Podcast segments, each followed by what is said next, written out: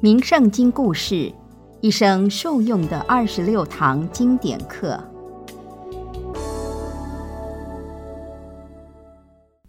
各位听众平安。名圣经是关圣帝君留给世人的珍贵经典，教导我们如何修养良善品德。今天想与您分享一则面对名利、权位，能不受诱惑。活得真诚坦荡的故事，让我们一起从书中历史人物的抉择，学习做人处事的智慧。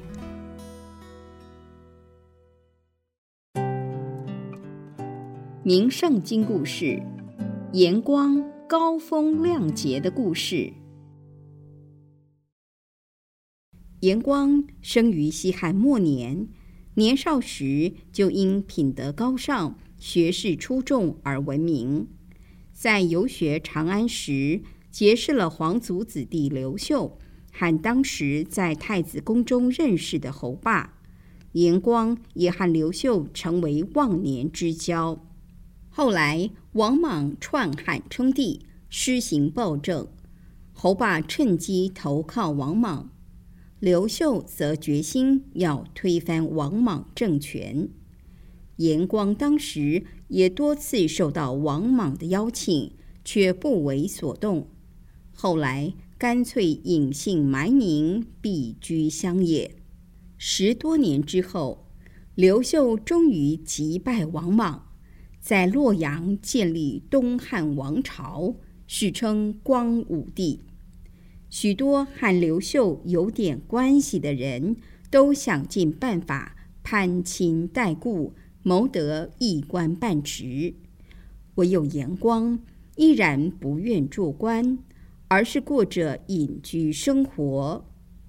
刘秀一直十分敬佩严光的人品，也很想念他，便派人各处寻访。几年后，刘秀得知严光隐居在齐国，便立即派人带厚礼备马车。一连邀请了三次，面对刘秀的诚意和情谊，严光实在无法推辞，才勉为其难的来到洛阳。而这时的侯霸早已在王莽失势后，又见风转舵，向刘秀的起义军靠拢，因此当上了东汉的丞相。侯霸深知刘秀十分器重严光，所以听到严光要来，不敢怠慢，立刻派人带信问候。然而，严光对侯霸追逐名利、投机取巧的行为无法苟同，便把信退回去，还说：“丞相已居高位，如果能怀着仁义之心辅佐皇上。”天下百姓都会喜悦，但若只会阿谀奉承、揣摩上意，恐将引来杀身之祸。严光看到人品不正的侯霸竟能当上丞相，心里毫无久留的打算，甚至连贵为皇帝的刘秀亲自来看望。他也是闭着眼睛，假装睡着，不愿起身。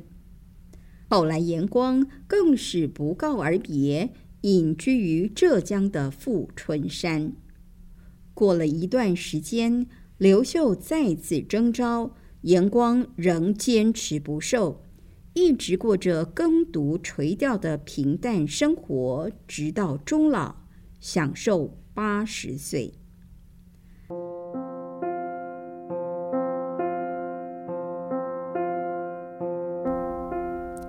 严光与皇帝交情好，深受器重。若要求得高位，易如反掌。但严光却视富贵如浮云，一生寄情山水，怡然自得，且不改其志。君子坦荡荡，自然心安理得。行天宫三宫建设人暨精神导师玄空师傅提醒我们：世间是一座道德的考验场。我们要学习君子有所为、有所不为的精神。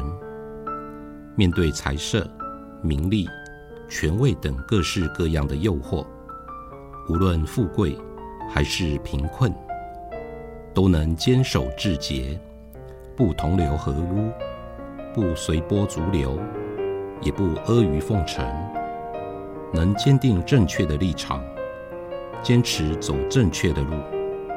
安分守己，才能通过各项试炼。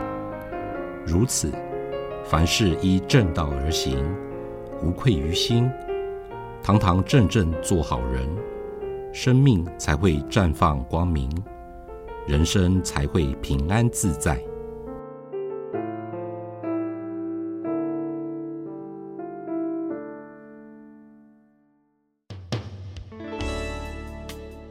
名圣经故事蕴含跨时代的正向力量，能帮助我们放下烦恼，净化身心，开创圆满的人生。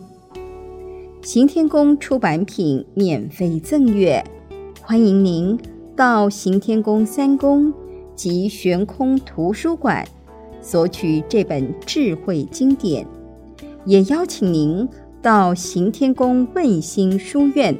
脸书专业按赞，掌握最新有声书讯息。行天宫愿人人读好书，说好话，行好事，做好人。祝福您事事平安。